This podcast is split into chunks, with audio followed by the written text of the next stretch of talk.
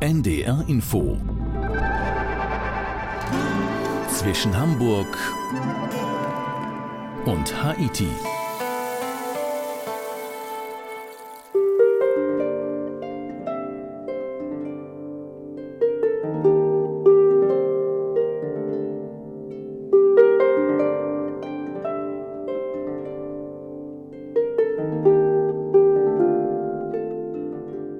Zwischen Hamburg und Haiti mit Udo Schmidt und ich habe Ihnen heute etwas ganz Besonderes anzubieten. Wir sind gleich auf einer Reise zu sagenhaften Orten in der Bretagne. Die Bretagne, dieses ganz eigene Frankreich mit schroffen Küsten, kleinen Fischerdörfchen und jahrhundertealten Kirchen. Eine Gegend, die viel Raum bietet für Geschichten, für Sagen und Legenden. Auf deren Spuren war für uns Sabine Löbrig unterwegs. Hallo Sabine. Ja, hallo. Sabine, um sich mit Sagen und Legenden zu befassen, muss man schon ziemlich tief eintauchen in die Geschichte der Region. Bist du mit der Bretagne seit langem vertraut? Na, sagen wir mal seit längerem. Ich bin vermutlich auch das, was man so frankophil nennt und habe auch schon zu Schulzeiten eigentlich keinen Schüleraustausch nach Frankreich ausgelassen. Also habe mich eigentlich immer begeistert für das Land, für die Sprache, für die Kultur. Wobei man ja sagen muss, die Bretagne stellt sich ja immer die Frage, ist das eigentlich noch richtig Frankreich? Die Bretonen würden ja wahrscheinlich dann doch vielleicht auch was anderes sagen. Also Tatsache, ich war auch schon zu Schulzeiten mehrfach in der Bretagne, fand es dort immer wunderschön, war aber auch tatsächlich dann später auch auf Recherchereisen eher an der Küste unterwegs, weil ich glaube, für uns Deutsche ist es auch wirklich die Küste in der Bretagne, die so faszinierend wirkt, mit ihren schroffen Felsen, wirklich mit dieser Wucht des Atlantiks, die dagegen prallt und ähm, ja, den schönen Stränden natürlich auch, die es da gibt. Von daher habe ich mir also auch ganz bewusst vorgenommen, doch auch mal ein bisschen stärker das Landesinnere zu erkunden. Du kennst dich aus, das kann man dann schon sagen, glaube ich, nicht? Naja, ein bisschen. ein bisschen, okay. Was war denn der Auslöser, dich so intensiv jetzt mit Sagen und Legenden zu befassen? Das ist ja nochmal was ganz Besonderes. Ne? Ja, das stimmt. Aber ich glaube, es gibt so verschiedene Herangehensweisen, wenn man sich so ein bisschen tiefer mit der bretonischen Kultur und vielleicht auch der bretonischen Mentalität und Denkweise äh, beschäftigen möchte. Da gibt es natürlich die Musik, ganz klar. Es gibt die Tänze, es gibt die Feste.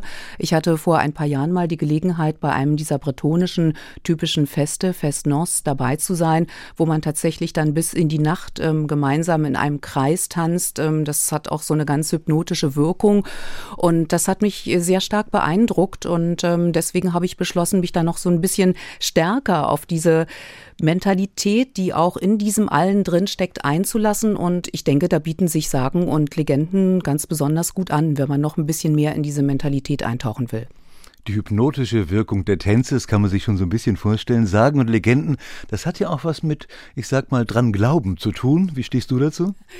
Dran glauben ist vielleicht ein bisschen zu viel gesagt, aber bei den Sagen und Legenden, die ich auf meiner Reise dort in der Bretagne kennengelernt habe, hatte ich schon immer das Gefühl, da steckt so ein Fünkchen, ein kleines Körnchen Wahrheit, ein historischer Fakt dahinter oder eine Begebenheit, um die sich dann im Laufe der Jahrhunderte einfach Geschichten gerankt haben. Natürlich immer mehr verziert worden sind, verschönert worden sind, sodass dann am Ende, wie zum Beispiel bei der Artussage, so ein ganz komplexes Gebilde entstanden ist. Du hast die Artussage gerade angesprochen, da kommen wir ja gleich drauf. Was gibt es noch so an Sagen und Legenden in der Region? Artussage kennt man ja, ist ein Begriff für nahezu jeden, glaube ich.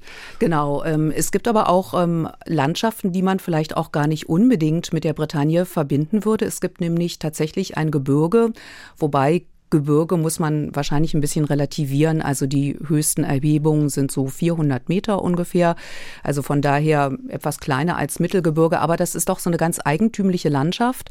Nicht ganz flach wie große andere Teile der Bretagne, sondern wirklich mit doch etwas schroffen Bergen in Anführungszeichen, mit Hochmooren und ähm, ja eine sehr karge Landschaft. Früher haben die Leute da, glaube ich, ganz schön zu knapsen gehabt. Es war auch schwierig mit der Landwirtschaft. Und in dieser kargen Landschaft haben sich einige Legenden und Sagen auch entwickelt, die genau eben mit diesen Lebensverhältnissen dort und den Schwierigkeiten auch zu tun haben. Dann starten wir jetzt einmal in Pimpon, rund 35 Kilometer von Rennes entfernt und sind damit ganz nah an der Artussage.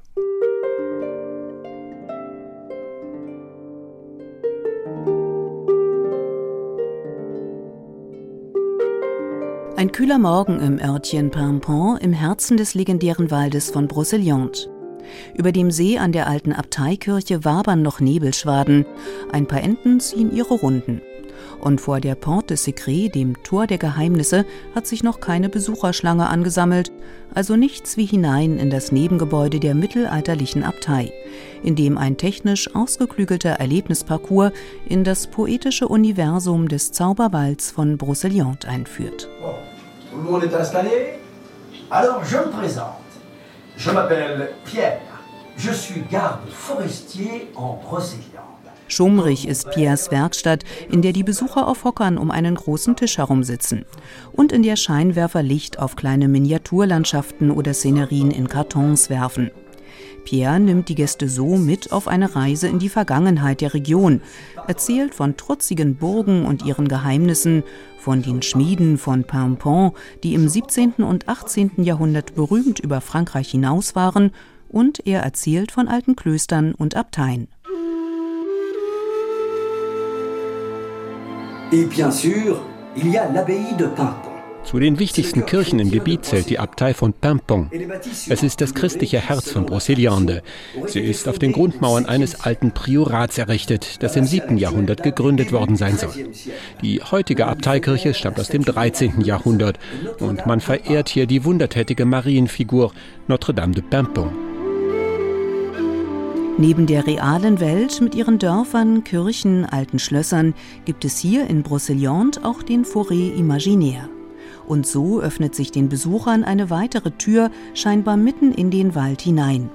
Projektionen und Filmsequenzen lassen einen Bach sprudeln, Vögel zwitschern und Erzähler Pierre plötzlich hinter einem Baumstamm hervortreten.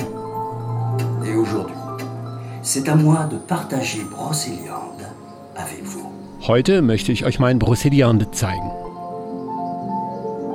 Voilà Dazu gehören die verzauberte Quelle von Barenton, Merlins Grab, Lancelot und die Herrin vom See. Und natürlich das Tal ohne Wiederkehr, das auch das Tal der untreuen Geliebten genannt wird. Oublier Es ist das Herrschaftsgebiet von Morgane, der Fee, die schön wie eine Meerjungfrau war, aber ein äußerst übles Temperament besaß. c'est le domaine de Morgane.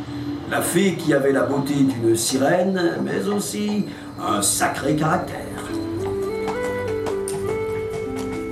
Die Quelle von Barenton, der seit der Verserzählung vom Löwenritter aus der Feder Chrétien de Troyes Zauberkraft zugeschrieben wurde, oder das Tal ohne Wiederkehr, in das die Fee Morgan untreue Liebhaber gelockt haben soll.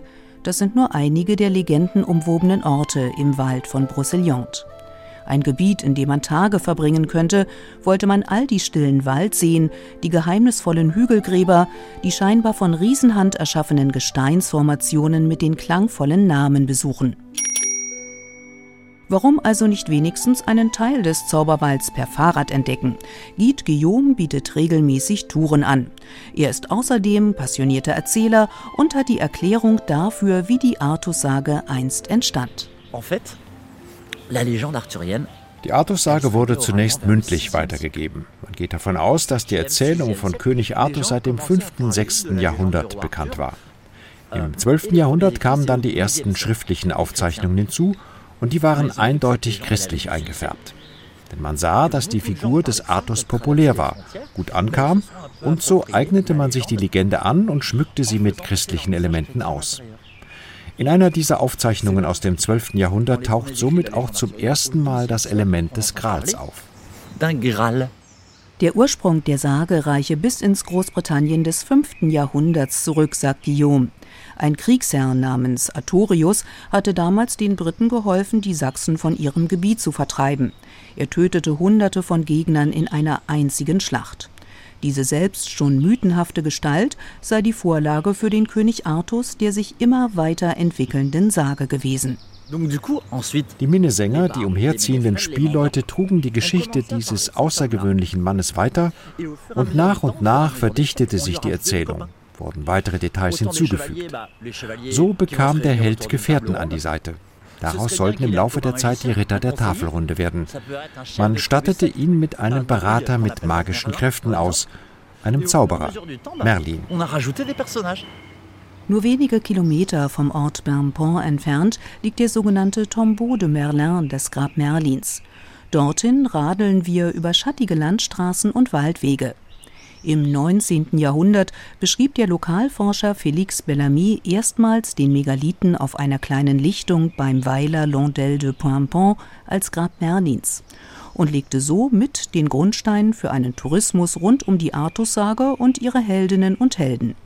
Gerade an den Wochenenden kommen viele Wanderer und Radfahrer hierher und einige hinterlassen auch kleine Geschenke zu Ehren Merlins.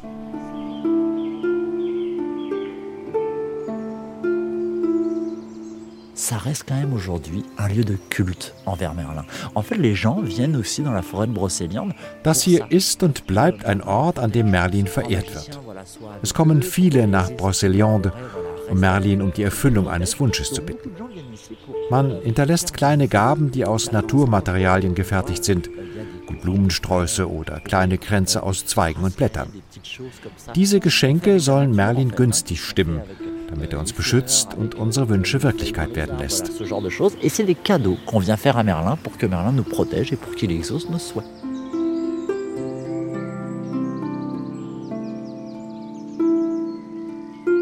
Der Ort, an dem Merlin verehrt wird. Sabine, du hast eben Fahrradtouren im Zauberwald erwähnt. Was kannst du noch empfehlen? Naja, also es hat sich eigentlich so eine ganze Industrie in Anführungszeichen rund um die Artussage dort im Zauberwald und in den Ortschaften entwickelt. Da gibt's natürlich die erwähnten Fahrradtouren, es gibt aber auch geführte Spaziergänge und das ist wirklich ein tolles Erlebnis. Ähm, da ist man mit Erzählern oder Erzählerinnen unterwegs und geht dann zu verschiedenen Orten im Zauberwald, die halt mit der Artussage verknüpft sind. Also ich denke, das ist gerade für Familien und für Kinder ein super Erlebnis, wenn man da wirklich an diesen Originalschauplätzen in Anführungszeichen vom Zauberer Merlin, von den Rittern und von den Feen hört. Ja, und dann kann ich noch einen anderen Ort empfehlen, wenn man nämlich ein bisschen tiefer in die Artussage eintauchen möchte. Das ist das Schloss von Compère. Das stammt aus dem 13. Jahrhundert, ist also ganz hübsch anzusehen. So eine richtige kleine Burganlage war auch, auch wohl damals im Mittelalter eine so der am besten befestigten Burgen in der Bretagne mit Burggraben, allem drum und dran. Sieht also, wie gesagt, auch ähm, sehr hübsch aus und ist spektakulär gelegen, nämlich an einem kleinen See See. Und mit dem See hat es noch was ganz Besonderes auf sich. Dort nämlich soll der berühmte Glaspalast verborgen sein. Den hat ja der Zauberer Merlin quasi für die Fee Viviane erschaffen, um sie vor den Blicken der Menschen zu schützen. Und ich sage nur, ist wirklich zauberhaft, wenn man an diesem See steht, vielleicht gerade am frühen Morgen, dann auch so ein bisschen Nebel über dem Wasser wabert. Also da kann man sich das schon ganz gut vorstellen. Ja, und dann drin im Schloss gibt's natürlich eine Ausstellung. Man muss sich dieses Centre de l'Imaginaire Arthurien, hört sich ein bisschen sperrig an, könnte man auch übersetzen mit Zentrum der arthurischen Fantasie, also so übersetzen es die Franzosen. Ähm, das ist so eine Art Museum slash Forschungsprojekt. Da gibt es eine ganz schöne Ausstellung, auch mit Szenografien, aber auch mit ganz viel weiterführendem Material für diejenigen, die da richtig eintauchen wollen. Du warst jetzt eben gerade am See. Wir reisen aber auch noch ans Meer. Wohin ganz genau? Ja, wir reisen nach Douarnenez. Das ist ähm, eine kleine Stadt, eine Stadt, die bekannt ist eigentlich heutzutage für ihre Fischerei, spezialisiert auf die Sardine, nochmal in Klammern zu sagen. Auch sehr schön gelegen an einer sehr langgezogenen Bucht. Und ähm, sie hat mehrere Besonderheiten. Es gibt ein kleines vorgelagertes Inselchen, das auch ganz eng mit einer bestimmten Sage verknüpft ist. Und ja, es soll eine legendäre Stadt dort früher gegeben haben, die dann aber von den Fluten verschlungen wurde. Jetzt also mit Sabine Löbrig nach Douarnenez an die Felsenküste der gleichnamigen Bucht. Die Ursprünge von Douarnenez, der Stadt mit den vier Häfen, wie sie sich selbst stolz nennt, kommen erst einmal unspektakulär daher. Im Ortsteil Les Plomarques liegen nämlich innerhalb einer Ummauerung rund ein Dutzend quadratische Steinbecken mit hüfthohen Einfassungen. Fabrice vom Office de Tourisme schmunzelt über die ratlosen Blicke der Besucher und klärt auf. Se trouve sur euh, le site archéologique des Plomards zur Zeit der gallorömischen Besiedlung wurde hier das sogenannte Garum produziert, eine Art konzentrierte Fischsoße. Wir wissen heute, dass die Römer in der Bucht von Douarnenez auf Fischfang gingen, allerdings nicht auf dem Meer, das war ihnen wohl zu ungemütlich. Man hatte vielmehr eine gemauerte Fischfalle, in der die Tiere bei ablaufendem Wasser stecken blieben. Die so gefangenen Fische wurden zu diesen Steinbecken transportiert. Euh, euh,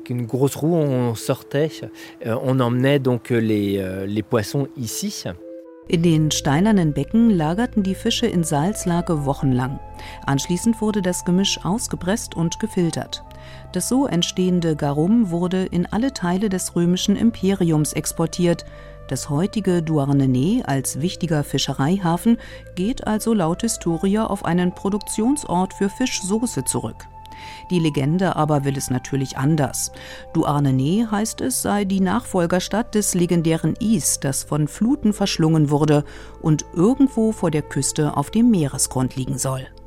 Euh, Die Legende von Is ist wohl auch dadurch entstanden, dass bei schweren Unwettern immer wieder verschiedenste Gegenstände an die Oberfläche gespült wurden, zum Beispiel Statuen. Und da man keine andere Erklärung wusste, dachte man sich, auf dem Meeresboden müsse es Reste einer einst versunkenen Stadt geben.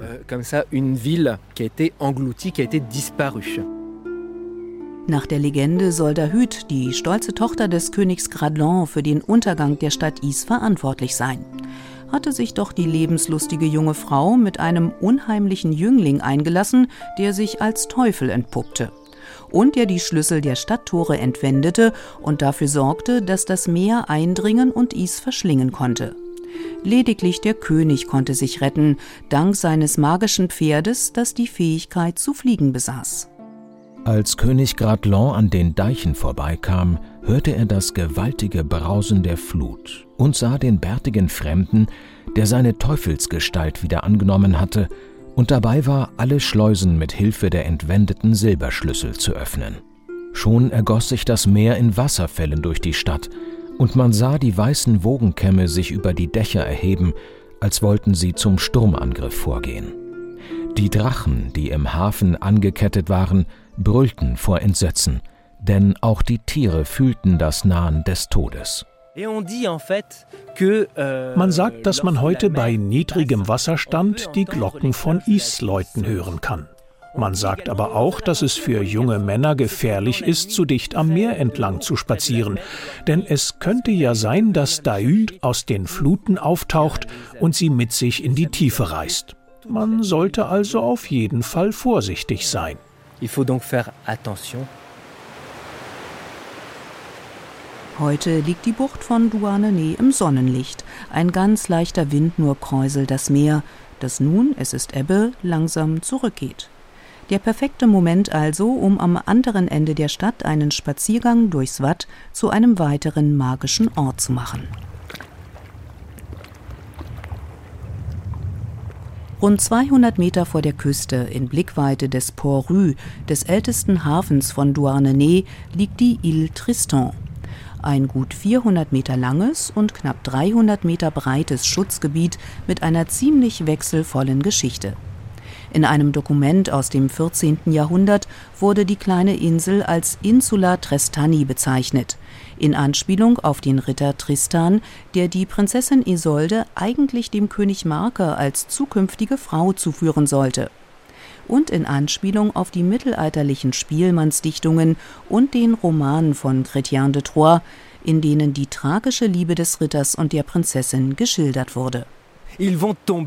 Sie verliebten sich dank eines Zaubertranks unsterblich ineinander.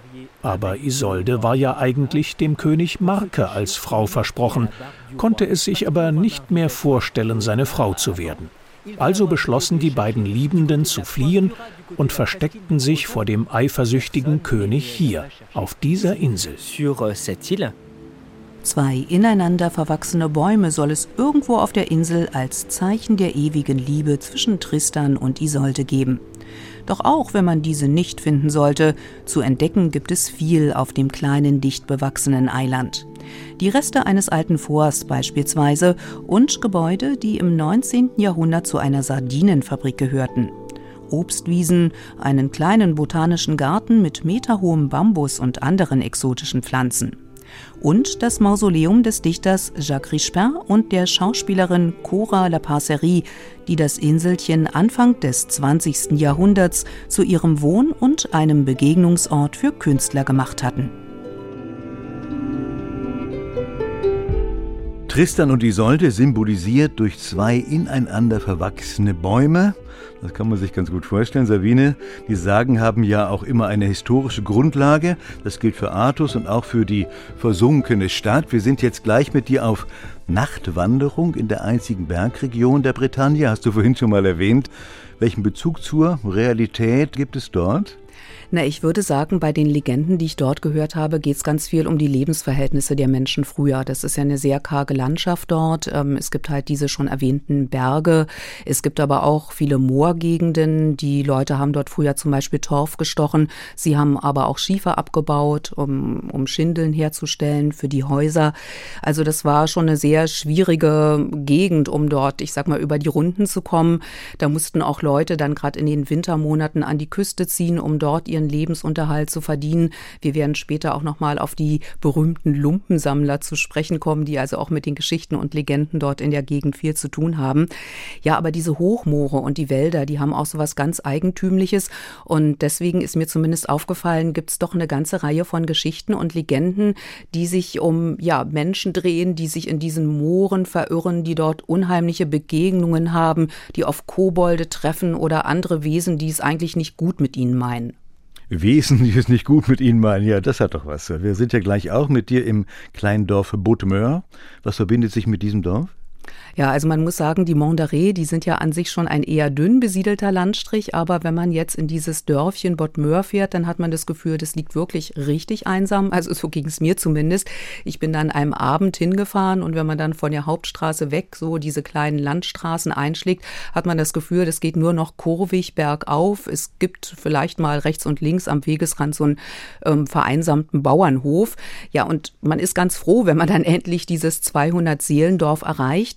Ganz hübsch auch mit historischen Häusern, mit einer winzigen Mairie, also einem Gemeindezentrum, einem kleinen Rathaus könnte man fast sagen, und schön restaurierten Häusern. Und was man sagen muss, in diesem Dorf sind mehrere Vereine aktiv, unter anderem auch ein Verein, der viele kleine Kulturveranstaltungen auf die Beine stellt und auch Wanderungen und Nachtwanderungen organisiert zum Thema Sagen und Legenden. Und darum geht es jetzt gleich um die Laternenwanderung mit einem Geschichtenerzähler. Das erleben wir jetzt mit Sabine Löbrich. Eben noch im Hof des Gemeindehauses von Bodmeur waren die knapp 20 Teilnehmer der nächtlichen Wanderung aufgekratzt. Man lachte, machte Scherze. Aber nun, im Wald, hat sich die Stimmung gedreht. Es ist fast stockdunkel, denn die mitgebrachten Petroleumlampen werfen lediglich kleine Lichtkegel auf den mit Wurzeln durchzogenen Boden so dass man die Geräusche des Waldes plötzlich viel deutlicher wahrnimmt, das Rauschen der Zweige im Wind, das Knacksen eines Astes. Erzähler Jan lässt uns auf einer kleinen Lichtung einen Halbkreis formen und beginnt, die Geschichte vom fast im Moor umgekommenen Janik zu erzählen. Der hatte mit seiner Bombard, einer Art bretonischen Klarinette, auf einer Hochzeit aufgespielt und sich erst am frühen Morgen auf den Heimweg gemacht. Alors, Er läuft also unbekümmert los, denkt an all die Lieder und Tanzstücke, die er bei dem Fest gespielt hat. Und dabei bekommt er gar nicht mit, wie sich nach und nach um ihn herum etwas sammelt, das ganz typisch für so hohe Gebirge wie unsere Mont d'Arrée ist, nämlich Nebel. Le brouillard. Es kommt, wie es kommen muss. Yannick verläuft sich, sinkt im Moor ein, dort begegnet ihm zu allem Unglück ein hungriger Wolf. Doch der clevere Dorfmusikant weiß sich zu helfen, lockt das Raubtier mit Krepp und lässt sich an seinem Schwanz aus dem Morast herausziehen. Ein gutes Ende, das nicht alle Geschichten aus den Mondaré haben. So könne eine Begegnung mit den sogenannten Lavandières de Nuit, den Wäscherinnen der Nacht, übel ausgehen, warnt Erzähler Jan. Donc en journée, dans les 6 ou 7 lavoirs de Bottmer, était pas rare qu'on voit les lavandières à l'ouvrage. Par contre, in Bottmer gab es früher sechs oder sieben Waschhäuser oder Waschplätze und da konnte man die Wäscherinnen bei ihrer Arbeit sehen. Ganz anders aber ist es, wenn es dunkel wird. Angenommen, ihr seid nach einem Abend im Bistro auf dem Weg zu eurer Unterkunft und ihr begegnet dann einer Wäscherin der Nacht. Dann habt ihr ein Problem. Es handelt sich dabei um alte Frauen, die komplett in Schwarz gekleidet sind. Wenn ihr an ihnen vorbeilauft, dann wird sich eine von ihnen wohl zu euch drehen und euch bitten, ihr doch beim Auswringen eines großen Lakens behilflich zu sein. Quand vous allez passer à côté, il y en a une qui va se retourner et qui va vous demander de l'aider à essorer son drap. Das aber solle man nie tun, sagt Jan, denn durch das Wringen des Lakens würde dem Helfenden die Lebensenergie entzogen. Statt zu helfen, sollte man also möglichst schnell vor den unheimlichen Wäscherinnen fliehen. Auch unser Lauftempo zieht nach dieser gruseligen Geschichte deutlich an. Wie gut, dass wir den Wald schon fast verlassen haben. Doch halt, leuchtet dort vorn nicht Feuerschein unter einem knorrigen großen Baum? Tatsächlich kommt eine gebückte Gestalt, nur bekleidet mit einem Lendenschurz herbeigelaufen, brummelt die Eindringlinge an. Und so endet, zumindest für die Kinder in der Gruppe, der nächtliche Ausflug in den Wald mit der Gewissheit, einen echten Korrigan, einen bretonischen Kobold getroffen zu haben.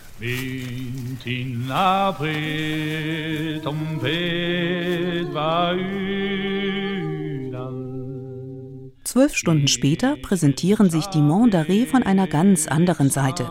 Der knallblaue, wolkenlose Himmel bietet den perfekten Kontrast zur grau verwitterten Kapelle auf dem Mont Saint-Michel, der höchsten Erhebung der Mont d'Arrée.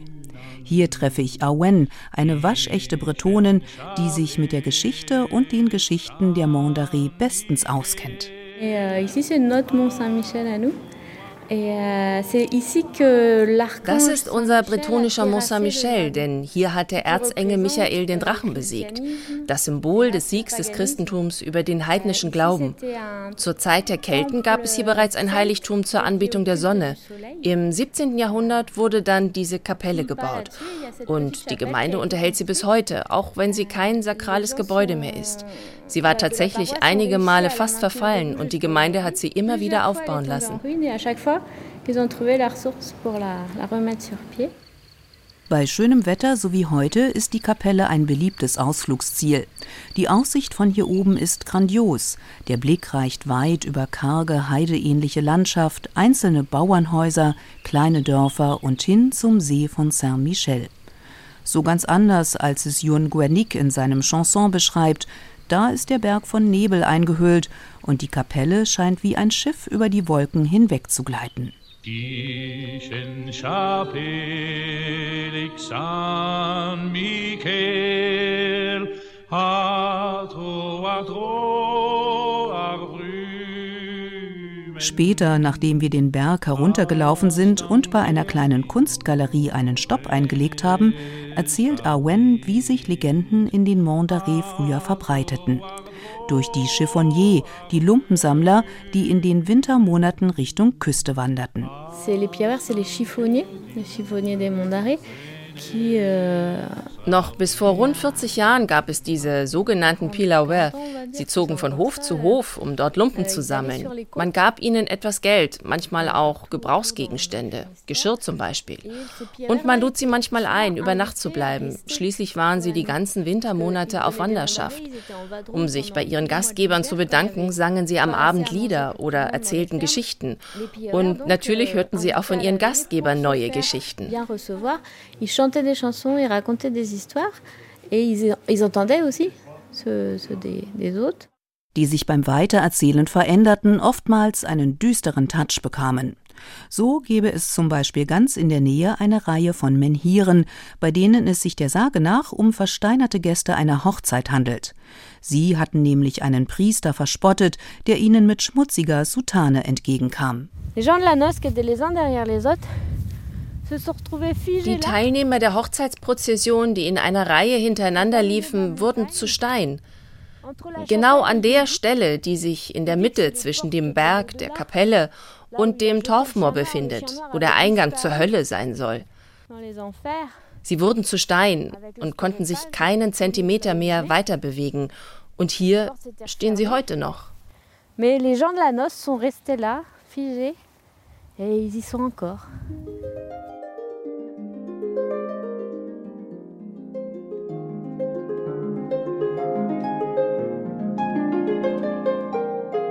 Eine versteinerte Hochzeitsgesellschaft für die Ewigkeit. Sabine, wir haben natürlich einiges auslassen müssen, geht nicht anders. Was empfiehlst du noch? über das eben schon Gehörte hinaus? Ja, also da möchte ich zumindest zwei Orte mal kurz erwähnt haben, die ich auch persönlich sehr spannend fand und die vielleicht doch auch in eine solche Sendung ganz gut hineinpassen. Da gibt es zum einen das sogenannte Tal der Heiligen. Hört sich vielleicht erstmal so ein bisschen befremdend an. Es ist tatsächlich auch ein Gelände bei Carnoe rund um einen Hügel. Dort hat es früher auch eine Kapelle gegeben und eine kleine alte Burg. Und ähm, 2009 hat sich Philippe Abjean, das ist der Initiator dieses vielleicht etwas verrückten Projekts, vorgenommen, dort 1000 Heiligenstatuen im Laufe der Jahre natürlich, geht ja nicht sofort, aufstellen zu lassen. Das heißt, ähm, auf diesem Gelände stehen momentan so mehrere Dutzend riesengroße Granitstatuen von bretonischen Heiligen. Denn wenn man sagt, es gibt unzählige Sagen und Legenden in der Bretagne, da muss man vielleicht auch sagen, es gibt fast unzählige Heilige in der Bretagne. Und ja, denen wird quasi da Tribut gezollt, könnte man sagen, indem nach und nach im Laufe der Jahre halt Statuen aufgestellt werden. Das sind natürlich ähm, einmal die Personen selbst, um die es da geht. Dann ist aber auch sehr schön oftmals in die Figur ein bisschen hinein gemeißelt die besondere Geschichte, die man über diesen Heiligen oder diese Heilige erzählen kann. Und das ist wirklich auch ein ganz spezieller und eigentümlicher Ort, den man ruhig mal besuchen sollte. Auch landschaftlich sehr schön. Man steht da auf einem Hügel und hat auch von dort eine fantastische Aussicht und dann halt immer mit diesen großen grauen Granitstatuen im Blickfeld. Das ist der eine Ort. Und dann vielleicht ein bisschen Kontrastprogramm würde ich noch als Tipp empfehlen den Wald von Huelguat.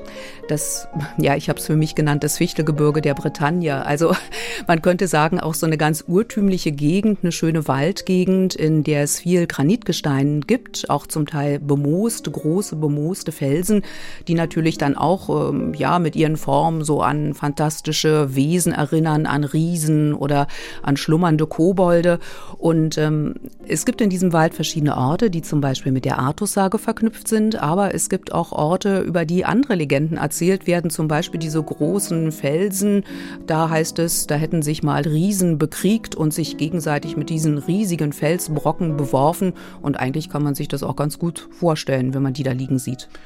Wenn man jetzt so eine Bretagne-Reise plant, würdest du empfehlen, nicht jeder will ja zwei Wochen lang sich nur mit Sagen und Legenden beschäftigen. Nein. Mal so einen Sagen- und Legendentag einzuschieben, ja. ist das sinnvoll? Ach, absolut. Also ich denke, das ist eine wunderschöne Ergänzung eines Bretagne-Aufenthalts. Natürlich will man ja die Highlights ähm, kennenlernen, das ist vollkommen klar. Man will wichtige touristische Orte entdecken. Man will sich vielleicht auch mal an den Strand legen. Das ist ja auch durchaus legitim und die Bretagne hat ja sehr schöne Strände. Aber ich denke mir, so ein bisschen tiefer eintauchen in die Mentalität dieser Region, in der man da zu Gast ist, das kann man wirklich gut, wenn man zum Beispiel so eine geführte Tour mitmacht mit einem Erzähler oder einer Erzählerin. Brocelion, der der Zauberwald bietet sich da förmlich an. Da gibt es verschiedene Angebote, auch in Fremdsprachen. Natürlich, apropos Sprache, ist das immer so eine Sache. Diese geführten Touren, die werden natürlich nicht überall auf Englisch oder Deutsch angeboten. Also wer Französisch spricht, der ist da schon so ein bisschen im Vorteil. Wir sind eingetaucht in die Mentalität der Bretagne, haben kennengelernt Sagen und Legenden der Region in Frankreich mit Sabine Löbrig. Sabine, ich danke dir. Sehr gern. Und das war auch zwischen Hamburg und Haiti mit Udo Schmidt. Die Sendung ist produziert von Sabine Suhr und Jürgen Kopp. Ein Podcast von NDR Info.